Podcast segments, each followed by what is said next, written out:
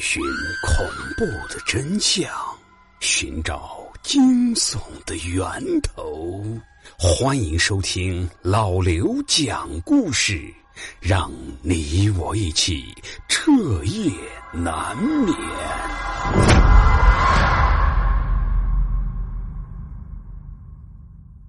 那各位听友，我小的时候对灵异现象格外的感兴趣。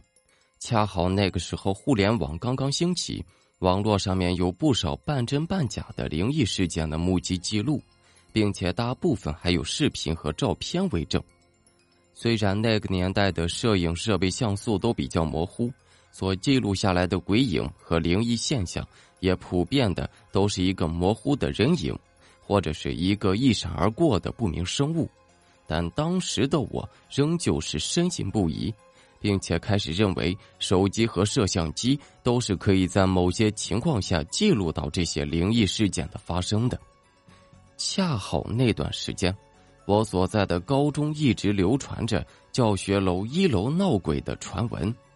抱着试一试的心态，我把手机藏在了袖子里，偷偷带进了学校，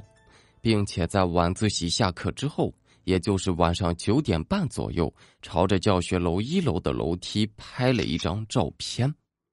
但倒霉的是，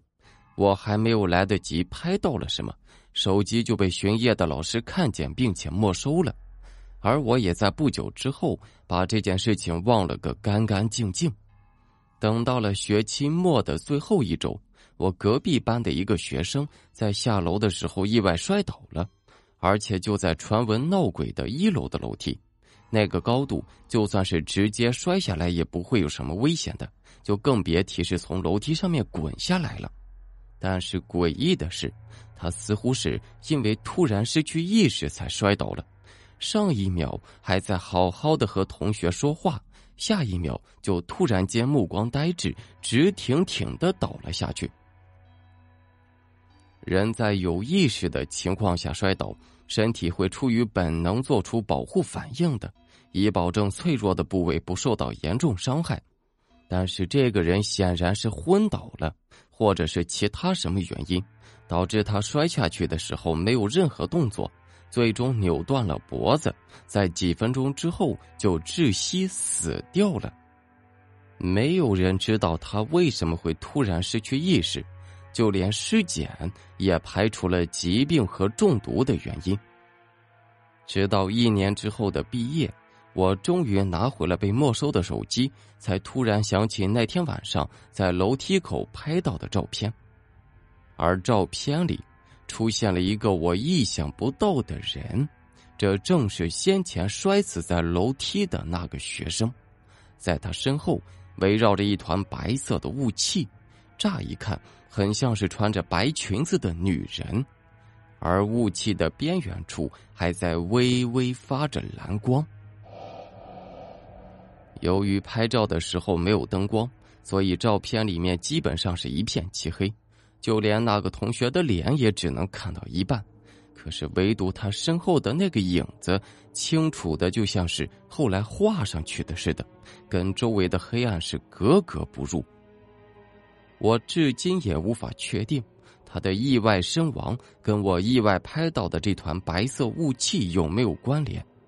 不过后来我听过一个解释，说是鬼魂也是一种类似电磁信号的存在，在某些情况下，摄像头的确是有机会把它们记录下来的。那各位，如果你还不相信，就请听听今天的故事。同样也是关于摄像头记录下的鬼影的。因为疫情的缘故，杨伟暂时失业，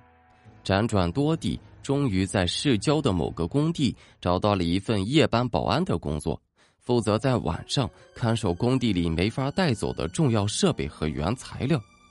这份工作不累，只需要杨伟坐在显示器前面盯着监控画面。定期出去巡查一次就可以了，虽然工资不高，但对于杨伟来说，好歹是个糊口的工作。工地的摄像头相当先进，可以在电脑上面事先设定范围，只要进入范围内的活动事物，无论是人还是野猫野狗，都会发出提示音，提示正在观看监控的人，并且还会在同一时间进行拍照。杨伟的学历是众多保安中最高的，所以看监控这份工作也就理所应当的落在了他的肩上。原本值夜班的应该是两名保安，但这天晚上和杨伟同班的保安家里面出了急事儿，请了一个假就急匆匆的走了。这偌大的工地就只剩下了杨伟自己一个人，不仅要在保安室里面看监控，还要每隔两个小时就巡逻一次。晚上十一点钟时，杨伟提着手电准备在工地巡逻一圈。工地的重要物料和设备周围都有整夜亮着的探照灯，灯光是亮的晃眼。但除了这些地方，基本上就是漆黑一片了。杨伟需要检查的也正是这些地方。转悠了几分钟之后，工地里面突然起了风，地上的尘土被风卷着，直往杨伟的脸上扑着。杨伟抬头望了一眼夜空。这硕大的月亮已经被黑压压的云层遮住了大半，杨伟突然间想起来，今天似乎是阳历的四月十五，是一个月之中阴气最重的时候。想到这里，杨伟突然感觉有些发毛，就提着手电准备回到保安室，但是就在这时，杨伟听见身后面传来了“咣当”一声。他一回头，发现是工地上面一块写有“安全生产”的告示牌被吹倒了。杨伟夹着手电，弯下腰，想要把告示牌扶起来，但是没想到这块牌子远比他想象的要重上不少，用力抬了好几次，这牌子都是纹丝不动。杨伟皱着眉头，把手电放到地上，照着自己的方向，随后蹲下身子，双手用力。用力的往上一抬，伴随着一阵令人牙酸的咯吱声，告示牌竟然被掰弯了。杨伟手里握着这一半的牌子，几乎已经被他掰成了直角，而牌子的另一边像是被什么东西给压住了似的，是死活也抬不起来。杨伟转身捡起手电，用手电光照了一下牌子的另一边，他赫然看见。在牌子的另一边，竟然印着两个清晰的巴掌印子。他浑身一凉，心想：难道真的是撞鬼了？可还没等他想明白，躺在地上的告示牌突然间从地上弹了起来，随后就这么斜着立在了地上，像是底下有什么东西正在撑着他似的。杨伟被吓懵了。他大叫了一声，转身就跑。刚一回头，身后的告示牌就“咣当”一声，又一次倒在了地上。杨伟不敢回头，但却听见身后面有一阵脚步声，始终都在跟着自己。在回到保安室的路上，原本有一片还没有干透的水泥地，按说是必须要绕开的，否则踩上去就会留下脚印。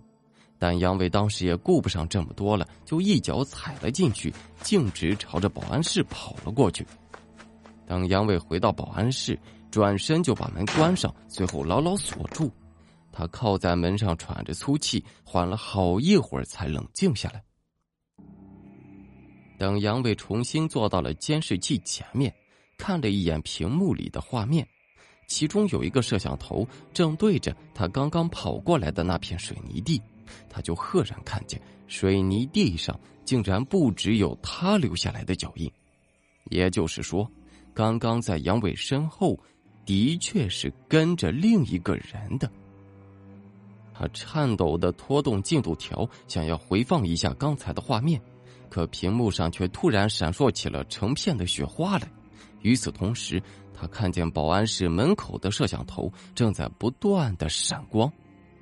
那是摄像头拍照时才会亮起来的闪光灯。伴随着接连亮起的灯光，监控系统检测到活物的提示音也在接连不断的响着。声音的间隔越来越小，也就代表着那个东西离保安室的大门越来越近。可是杨伟面前的监控画面中，门外面仍旧是空无一人。直到后来，杨伟才知道，当天晚上跟他一起值班的保安，在离开工地后不久就出了车祸，当场死亡了。那他想，或许那天晚上正是那个保安依旧在履行着自己的职责吧。